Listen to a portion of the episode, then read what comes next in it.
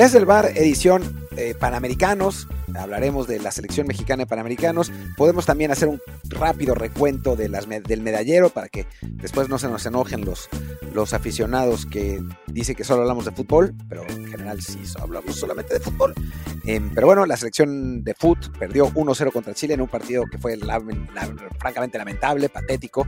Yo tuve la desgracia de ver casi todo y fue una vergüenza. Pero bueno, en fin, ya hablaremos de por qué pasó eso y también de algunos otros temas. Em, hay un concierto que, al que Luis Herrera quiere ir en el estadio OmniLife, entonces, bueno, como se llame ahora, Akron o lo que sea, eh, y entonces se jugará un partido en el Jalisco y la gente está enojada, Luis también, eh, y hay un par de cosas más, ya, ya hablaremos. Pero bueno, yo soy Martín del Palacio y me acompaña Luis Herrera. ¿Qué tal Martín? Barra del bar, fans de Footbox. Como siempre, antes de comenzar, les digo muy rápido que estamos en Telegram, en Desde el Bar Podcast, y que por favor nos sigan en Apple Podcast, Spotify o cualquier otra plataforma. Por favor, déjenos reviews con comentario para que así más y más gente nos encuentre. Por supuesto, de cinco estrellas. Sobre todo en Apple Podcast es donde ya nos hace más falta, así que no, no caen tan seguido, como que ya a todos les gustó más el de Spotify. Pero bueno, Spotify viene bien, también para estar ahí en los charts, pero en Apple Podcast es donde más influye el algoritmo que nos dejen reviews, así que porfa, a quien no lo haga aún, déjenos review, como hicieron, por ejemplo, ayer, aunque en Spotify, Soto, que nos comenta, los Coyotes de Tlaxcala ofrecen mejores partidos que los de la Nations League de CONCACAF. Verídico. ¿Cómo? A ver, ¿me repites esto? Los Coyotes de Tlaxcala ofrecen mejores, partidos que... la Nations League de CONCACAF. Pero verídico, 100% verídico. O sea, yo estoy, estoy con él. O sea, insisto, fue el peor partido que he visto que no fuera amateur. El, Salvador contra Martinica, un, horror. Eh, no se lo desearía, más bien se lo desearía a mi peor enemigo. Así que, que bueno, ya saben quién puede, ponerse a narrar ese partido y, y tirar hate. Venga, don David, lance para allá. Que mira, Quedó que 3-2 algo así, ese partido que te quejas, ¿no? Algo así. No, es el 0-0. No, el 3-2 de Guatemala Trinidad estuvo bien. No, el 0-0 El Salvador Martinica fue un, espanto, ¿no? Qué cosa. Sí, porque te iba a contestar que para, hacer, para partidos malos yo aún tengo ahí en la memoria el trauma de aquel 0-0 que me comí en un Paraguay-Japón, en Copa del Mundo. Que sí, fue en el Mundial. Fue en el Mundial. No, esto fue. O sea, es que Luis, no te puedes imaginar lo que era. O sea, agarraban el balón, si no tiraban un pelotazo, trataban de mandar un pase, entre que la cancha estaba mal y que eran malísimos, el pase salía a cualquier parte, la recuperaba el otro equipo que hacía lo propio. Era, era, era, de, terror, porque a veces ves un partido malísimo, pero las defensas son infames, entonces pues hay un montón de goles. No, no, no, en este caso el problema es que no podían ligar dos pases y, o sea, no hubo ni, ni opciones de gol. En el último minuto hubo una. Eso fue todo. No, no, no, no, no sabes lo que fue estás escribiendo mi experiencia en ese Paraguay-Japón con el extra de que fuera justo en Copa del Mundo, en cancha bonita, con todo el escenario, con la expectativa. No, no. Digo, de horrores a horrores, siempre cuando uno no espera nada, por lo menos de bueno, ya, me imaginaba que esto iba a ser así de malo. Pero no fue a las, no fue a tus 3 de la mañana, que eso también le añadió un montón. Eso sí, eh, que a lo mejor a las 3 uno dice, bueno, con eso me, distraigo, me pongo un poco más eh, divertir los comentarios, pero sí también puedo imaginar que, te fue mal con ese, con ese partido. Y también nos dejó un review, por cierto, Jonathan Moreno, aunque bueno, aquí con un diálogo entre Martín y yo que puede pasar en un futuro, si no me queda más remedio que eh, ahí urdir un plan macabro para conseguir más partidos en el Game Pass, pero bueno, está un poco largo, así que simplemente Jonathan, muchas gracias. Si tiene que pasar, pasará, pero lo veo muy complicado porque Martín ahí es el que está mejor colocado en la empresa. ya, pues yo hago, lo, que, lo que puedo, a ver si, si lo consigo. Pues ahí está. Pues bueno, sí, comencemos ahora sí con Panamericanos. Eh, ya me mencionaba un 1-0 en el debut de, la selección mexicana ante Chile. Esta selección mexicana, que estaba dirigida hasta hace unas semanas, un par de meses, por Gerardo Espinosa, que había hecho una gira, eh, una mini gira europea, en la que le jugó bien a España y a Francia, si no me equivoco, que había pues un poco de por lo menos optimismo en cuanto a que se podía hacer un buen papel en el torneo panamericano, y de repente al Puebla se le ocurre no mirar el, reglamento, seduce a Gerardo Espinosa, se lo lleva, se enteran de que, ah, no, no te podemos registrar, chin, y la selección mexicana, como un amante dolido, dice, no, ya no te quiero, cadeneta, tú eres ahora mi, nuevo, mi nueva esperanza, y así nos fue. Es que la tontería de la cadeneta, por piedad. Ya se los decíamos a los aficionados de Chivas y, y como son los aficionados de Chivas, decían, no, Cadena es bueno, vamos a llegar y ganar la liga. Y bueno, pasó lo que pasó. Y lo, lo de la selección eh, sub-23 fue, fue realmente patético, ¿no? Eh, Espinosa los tenía jugando 5-3-2, sí, jugando reactivo, o sea, no, no, no era un equipo muy propositivo, pero tenía bastante claro el sistema eh, y eso que no habían, no habían trabajado mucho. El equipo jugaba bien, generaba opciones de peligro, tenía dos puntas en, en Ayón y Ávila que se complementaban bien. Fidel Ambriz agarraba el balón en medio campo. Todo eso desapareció desapareció por completo. Era un equipo que sí, obviamente le faltan, faltan jugadores. Tuvo en todo el proceso, en teoría, a, Marcel Ruiz, al que le quitaron en el último en el último minuto para que estuviera con la mayor y no jugara ni un minuto. En teoría, el chino Huerta da la edad. Em, también el Chillete Orozco eh, podría, podría jugar. O sea, hay, hay varios jugadores mexicanos sub-23 que podrían estar en esta selección no, no los convocaron, pero la selección que se lleva, y ahora Luis les puede leer la alineación, es una selección con nivel decente. No sé por qué no va Rafa, Guerrero, por qué no jugó, eh, en fin, pero es una selección con nivel decente. Y lo que se vio en la cancha fue indecente. ¿No? Un equipo que no podía ligar dos pases seguidos, que tiene una opción de gol al principio del juego, eh, se desperdicia y después no pisa el, área rival en ningún momento. Fernando Tapia, eh, que está muy bien en la liga, también estuvo muy bien en el partido de, ayer y, nos salva de una goleada. Eh, un, eso, un equipo absolutamente sin pies ni cabeza. Lo de Jordan Carrillo por piedad. Que, Luis, eh, no, no, quiero monopolizar el micrófono, si quieres, de tú con la alineación o lo que quieras y ahora comento lo de, lo de Jordan. A ver, de entrada está el detalle de que eh, Cadeneta, bueno, Ricardo Cadena, mete la cadeneta con una alineación, una formación distinta a la que había estado usando Espinosa, que era, ¿qué? Un 5... 3-2. ¿sí, no? Y ahora, bueno, pone un 4-2-3-1, que uno puede pensar, bueno, es más cercano a lo que se está jugando en la mayor. A largo plazo tiene sentido que este, empiecen a jugar todas las selecciones de, igual forma, pero claro, si ya esta es la última competencia en la que este grupo juega junto y estuvo trabajando un buen rato con otro esquema, pues poner el 4-2-3-1 no es tan buena idea. Y de entrada, bueno, nos deja con una elección el estaba Tapia el portero, los defensas eran Emilio Lara, eh, Rafa Fernández, eh, Monroy y, ¿quién más? Mauricio Isais, perdón. Los contenciones, creo que la parte más fuerte del equipo, eran Eric Lira y Fidel Ambriz. Adelante de ellos estaba González, Jordan Carrillo y Fulgencio, y el delantero Edson Ayón, que pues ya cuando tu delantero es Edson Ayón la cosa no pinta bien. No, no es nada contra Ayón, pero bueno, es un jugador que en Liga MX todavía no destaca para nada. Así que bueno, ahí estaba el 4-2-3-1 ya tú señalabas que, bueno, destacó mucho ahí Fernando Tapia, y de Carrillo tú comentaste en Twitter que, bueno, que ahora entiendes por qué no está jugando en el Sporting. Yo matizaría que quizá también el hecho de que no esté jugando en el Sporting puede ser parte, en parte la causa por la cual lo vemos ahora tan mal cuando claramente no está en ritmo, ¿no? Te diría que sí, pero te diría también que no. O sea, porque en el Sporting estaba jugando no mucho, pero estaba jugando. O sea, el, año pasado. No hay razón por la que no esté jugando ahora. No es que el Sporting sea un equipo que esté rompiendo la liga. Ahí van en media tabla como iba en la temporada pasada y esta vez no ha jugado ni un minuto en el Sporting. O sea, a mí me suena que no es un caso del huevo o la gallina. Me parece que está que claramente es que Jordan no está bien. Había llegado pasado de peso, recordemos.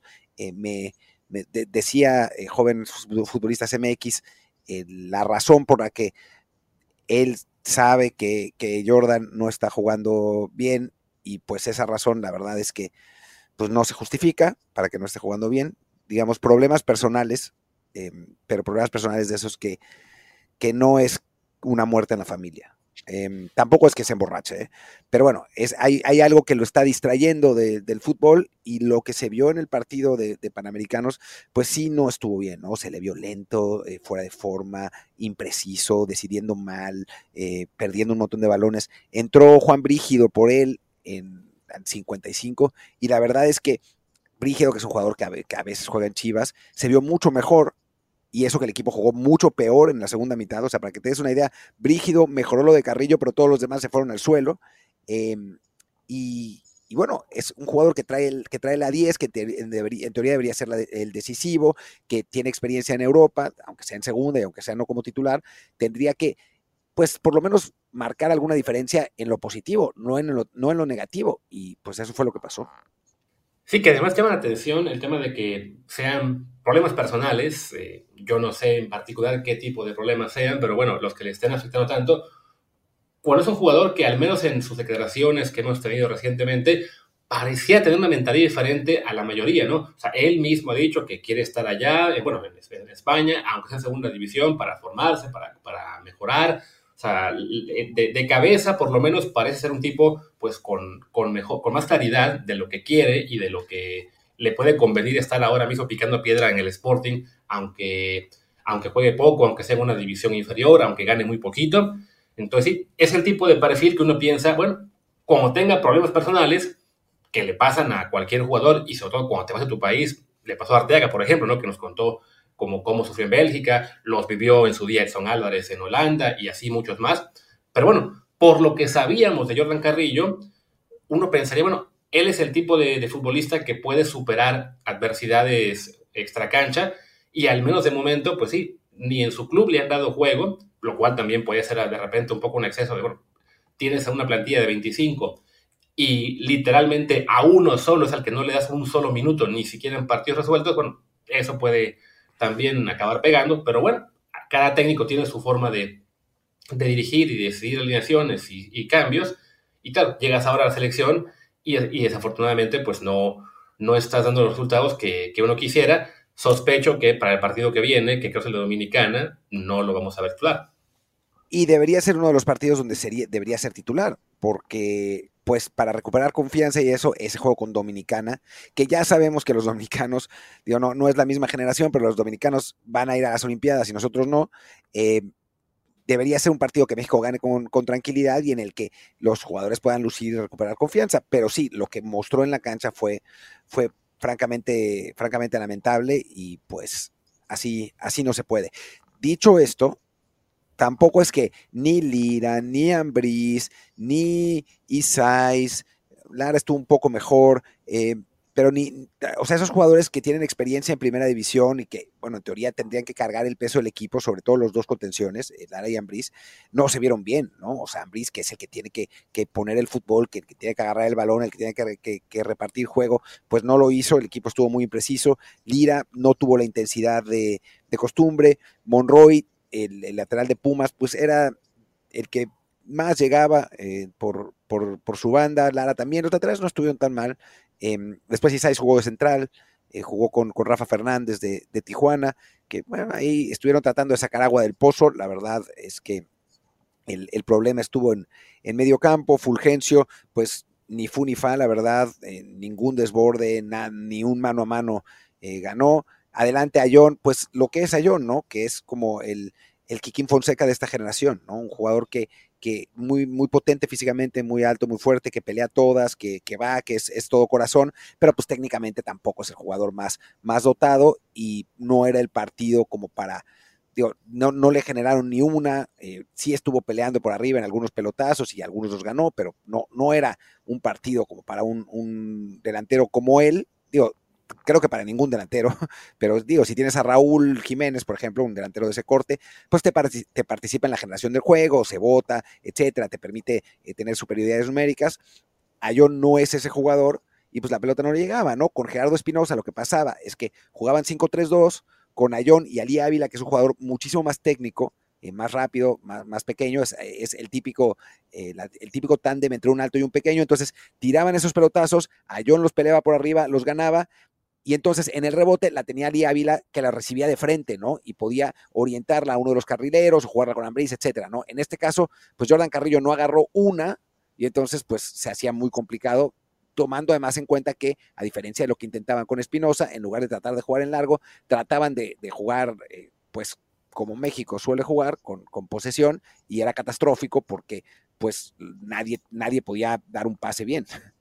A fin de cuentas, hay que recordar que es un torneo este de los ocho equipos, en el cual avanzan dos por grupo, no está todo perdido, se jugó contra el equipo local, que en principio será uno de los favoritos. Eh, si se le gana a Dominicana, como pensamos debería ocurrir, que a su vez Dominicana perdió con Uruguay también un gol por cero en el otro partido del grupo, pues ya se definirá todo en el juego ante Uruguay, eh, asumiendo que Uruguay no le gane a Chile, ¿no? O sea, por, por cómo quedaron los marcadores de esta primera fase, pues si por ahí México consigue golear a Dominicana, bueno, ganar aunque sea por más de dos goles, ¿no? Por dos o más, y que Uruguay pierda con, con Chile, pues ya llegaría México con ventaja al último partido de saber que le bastaría un empate para avanzar, ¿no? Entonces, de lo malo que fue el desempeño de ayer y el resultado, bueno, el resultado no es tan grave al haber sido apenas perder por solo un gol y saber que Uruguay no pudo aprovechar para meterle más a Dominicana, que es, de nuevo, en teoría, el rival débil del grupo. Sí, aunque bueno, eh, sería bueno, digo, la verdad es que me da muchísima hueva ver ese partido y no lo voy a hacer. Digo, no creo que, no creo que ni siquiera esté en ningún lado, pero sería bueno saber cómo estuvo, ¿no? O sea, si Uruguay se perdió 6, 7 oportunidades de gol y terminó ganando 1-0, o realmente Dominicana le compitió. O sea, estaría, estaría bueno saber, pero, pero bueno, México tendría que salir como favorito a pesar de su mala actuación contra Chile, ¿no?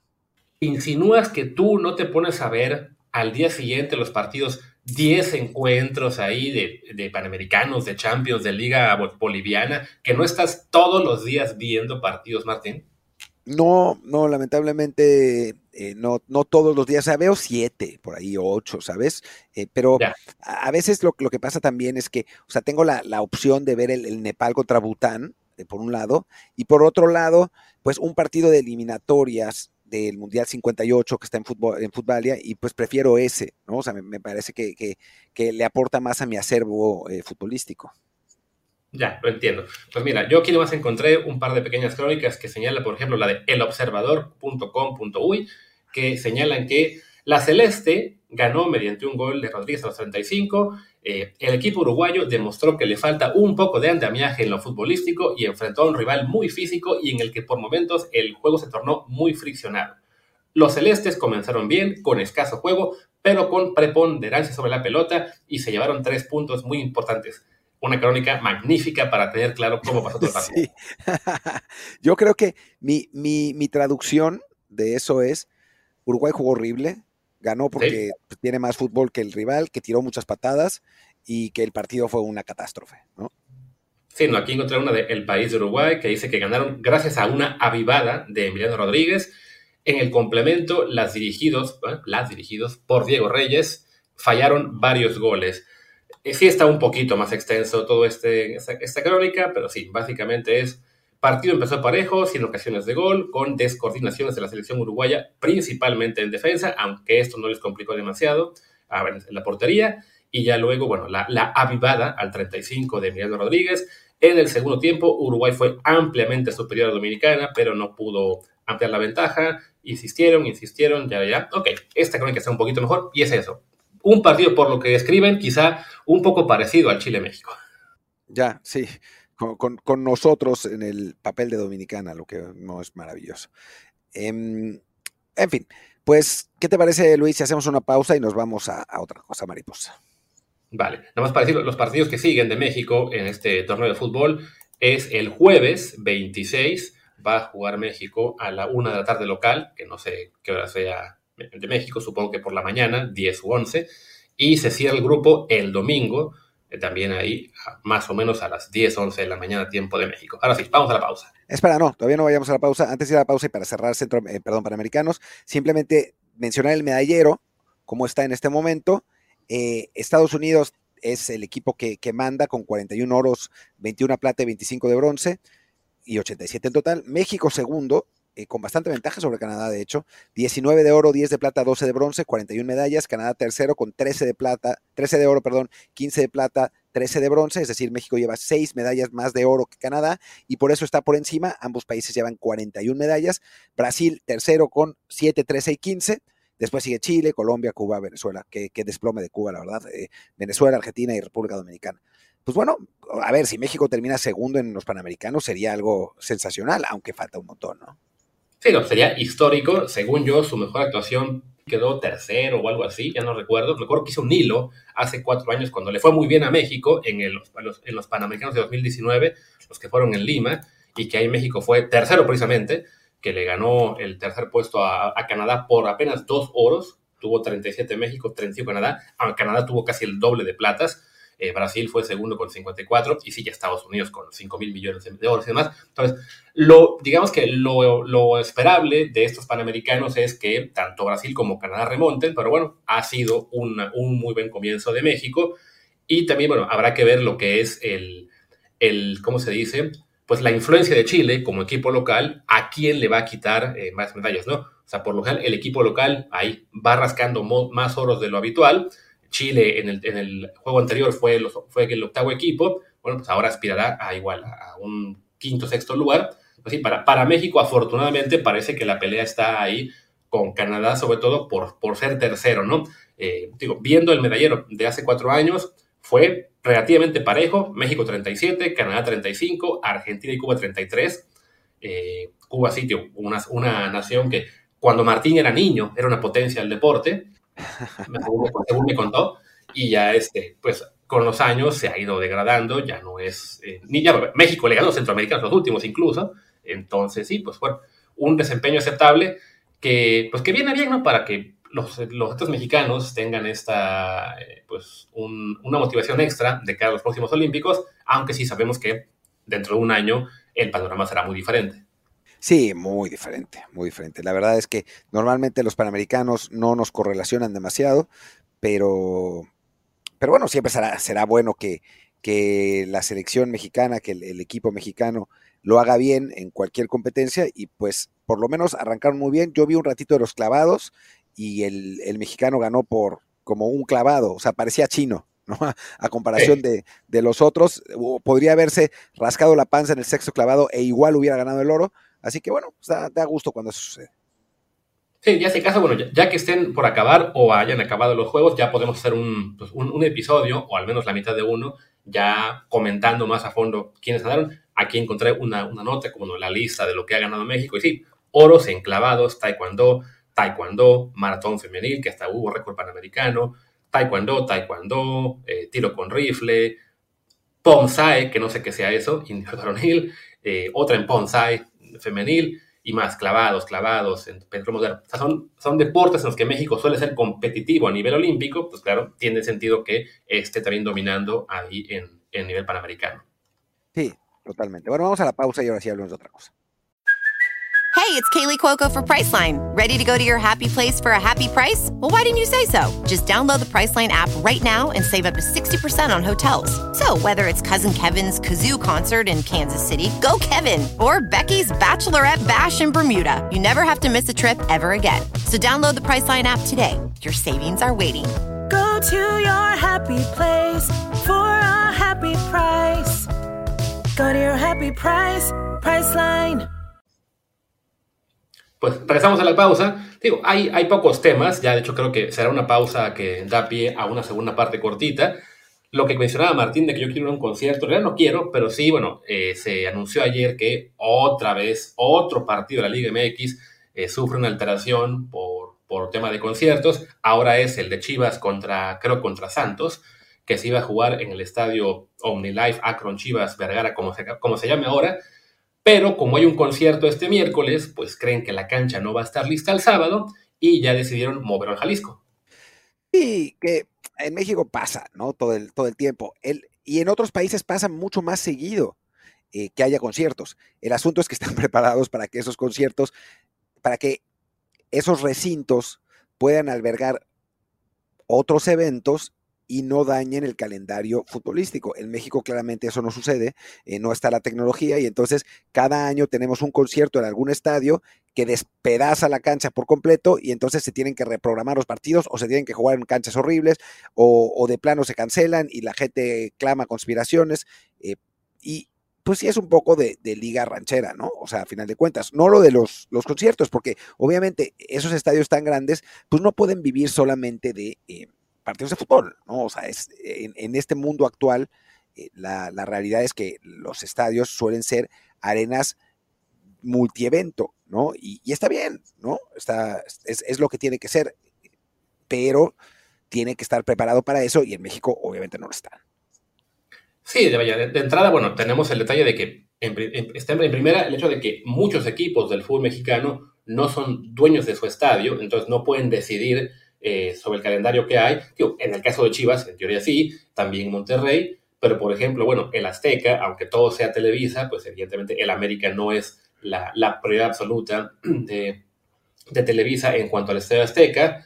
También está, bueno, quien más tuvo hace poco concierto, no sé, este, olvido un nombre, olvido por ahí algún equipo que también tuvo ese problema. Eh, ya, ahora recordaré quién más, pero bueno, muchos son estadios del gobierno, creo que le a, a Querétaro, por ejemplo, también, que le ponen ahí eventos, el Atlas, que bueno, tiene el Jalisco, que es esta multipropiedad eh, en el que ningún equipo realmente manda, y así, ¿no?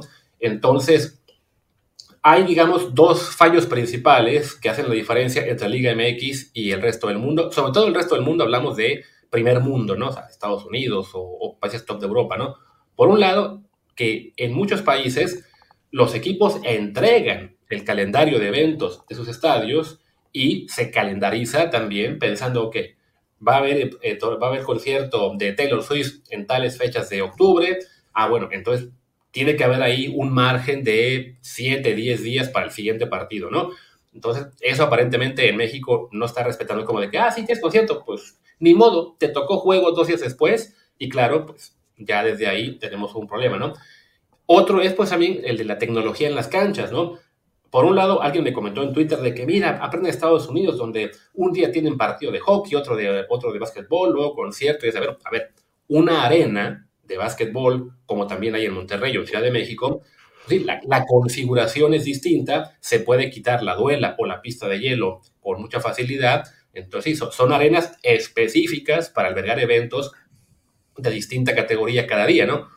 Un estadio de fútbol, desafortunadamente, sobre todo con la tecnología que tienen ahora, pues el Azteca y la, gran mayoría, o todos, el fútbol mexicano, pues si tienes un concierto o acto masivo, lo tienes sobre la cancha, no hay de otra, ¿no? No, no, no se tiene lo que tienen clubes como el Tottenham, como acaba de poner el Real Madrid, como tienen algunos de NFL, en, los cuales la cancha se puede retirar del, del estadio o por lo menos eh, bajar a un subnivel y entonces sí, tienes el evento, picas un botón y la cancha vuelve y listo, ¿no? Sí, exacto, ¿no? Esa es, esa es, la tecnología que se necesita. Han intentado, ¿eh? en el Azteca, en algún momento tenían una superficie de plástico que en teoría eh, ponían por encima del, de la cancha y que eso eh, permitía preservarla. No funcionó. quien se las vendió les le, los engañó porque, porque no funcionó. Eh, y, bueno, sí se ha buscado hacerlo. Por ejemplo, en el Estadio Azul hay todo el tiempo eventos religiosos, no sé, bueno, Azul, eh, ahí sí me di, mo, mostré mi edad, ya ni sé cómo se llama el Estadio de la Ciudad de los Deportes, creo que Azulgrana otra vez, eh, pero eh, a veces tienen eventos de unas eh, sectas religiosas, cosas así, que, los llenan muchísimo.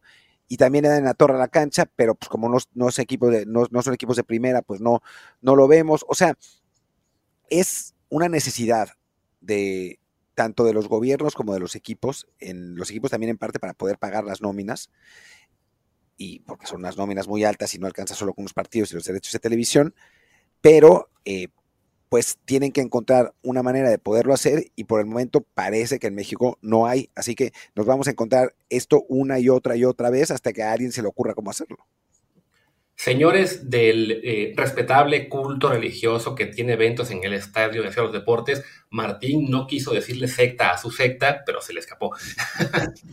y sí, es eso, ¿no? Y de nuevo, es algo que pasa en todo el mundo, que México no es el único país donde está este, ocurriendo esto de eventos que alteren la calendarización.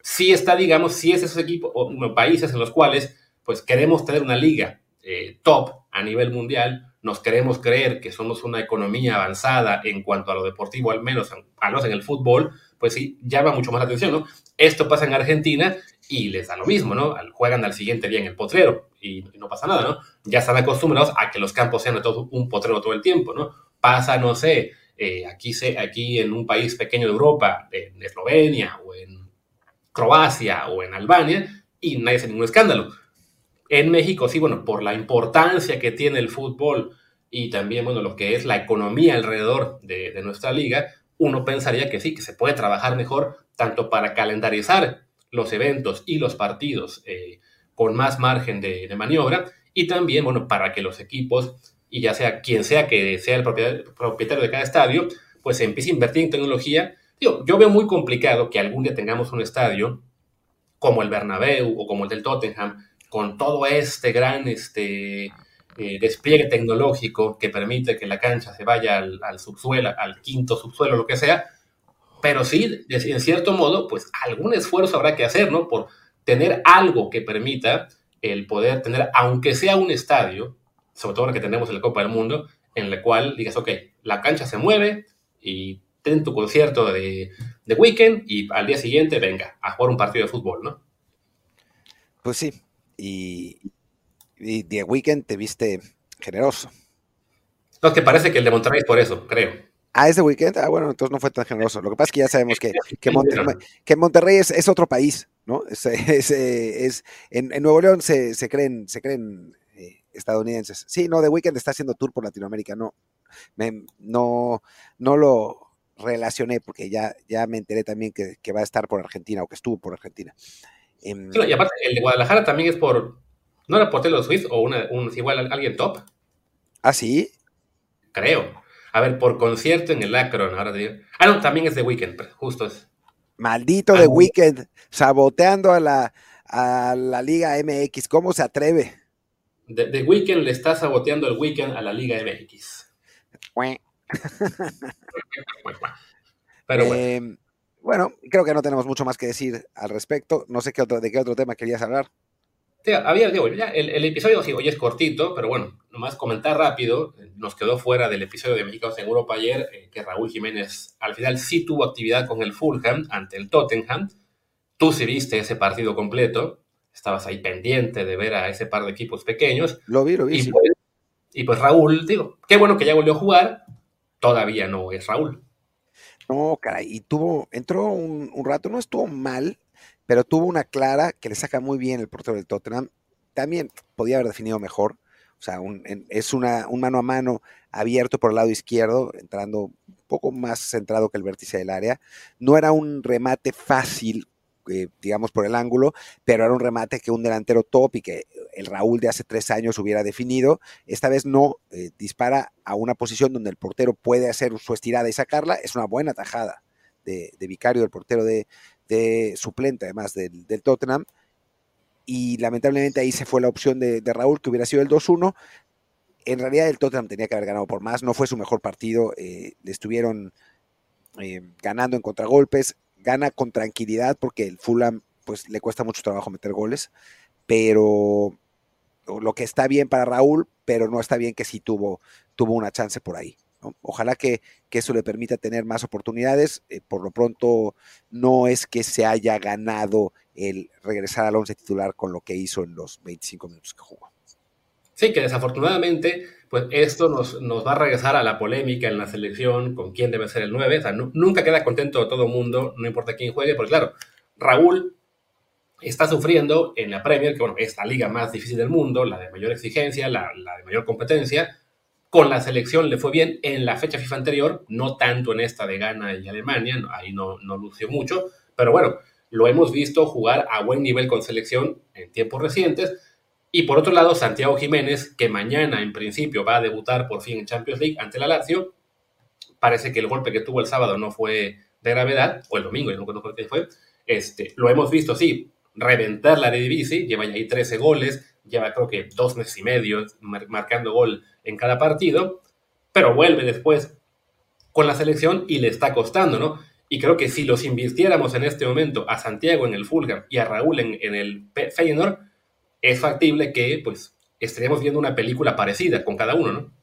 Sí, difícil saber, eh, quién sabe, yo creo que el gol que falla Raúl ayer lo mete Santi por una cuestión de momento y por una cuestión de, características, pero sí, sin duda alguna Raúl estaría metiendo goles, porque bueno, la, la, verdad es que los defensas en la Eredivisie son de vergüenza.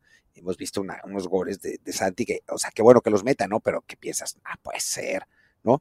Y en la Premier, si bien no es la liga más defensiva del mundo, pues están varios de los mejores defensas del mundo. Y entonces, pues sí, sí cambia la situación, así que Raúl estaría siendo mucho más efectivo si jugar en la Eredivisie y quizá no sea una mala idea que, que, se vaya al Ajax lo antes posible para rescatar al Ajax y para rescatarse a sí mismo. Sí, tan, tan es una liga difícil la Premier League que ayer Raúl estaba jugando contra un central que es mejor que Piqué y Puyol. Eh, Cuti Romero, ¿no? Que, que sí. los argentinos dicen eso, ¿no? O Messi, Messi dijo eso, ¿no? Que, no, no, no, fue el, el, el, programa este, el chiringuito argentino que nos, que, ayer, que nos compartieron ayer en las redes, que así estaban vueltos locos, diciendo que el Cuti era mejor que, que Puyol o que Piqué, que, es que, él, es que, Xavi Messi no dijo, le Messi dijo que el Cuti era el mejor central del mundo. Ya. A lo mejor se convierte en el mejor central del mundo, pero sí creo que en este punto, cuando eres el central del Tottenham y apenas estás empezando ya a, a explotar como jugador, sí es un poquito apresurado ya el colocarlo por encima de figuras históricas. Está jugando muy bien, la verdad es que Cuti Romero está jugando muy bien, el Tottenham en general está jugando muy bien, pero ah, es, tranquiliza, tranquilicémonos, no, no, no exageremos. Y bueno, creo que ya, ahora que ya estamos hablando del Cuti Romero y de los argentinos locos del, del episodio del, del, fin de semana, podemos ya decir basta a este episodio y regresamos ya sea el jueves con Champions League o si sale algo importante, mañana mismo. Perfecto, buenísimo. Pues yo soy Martín del Palacio, mi Twitter es arroba martindelp. Yo soy Luis Herrera, el mío es arroba luisrha, el del podcast es desde el bar POD, desde el bar pod. En Telegram estamos como desde el bar podcast. Gracias y hasta la próxima. Chao.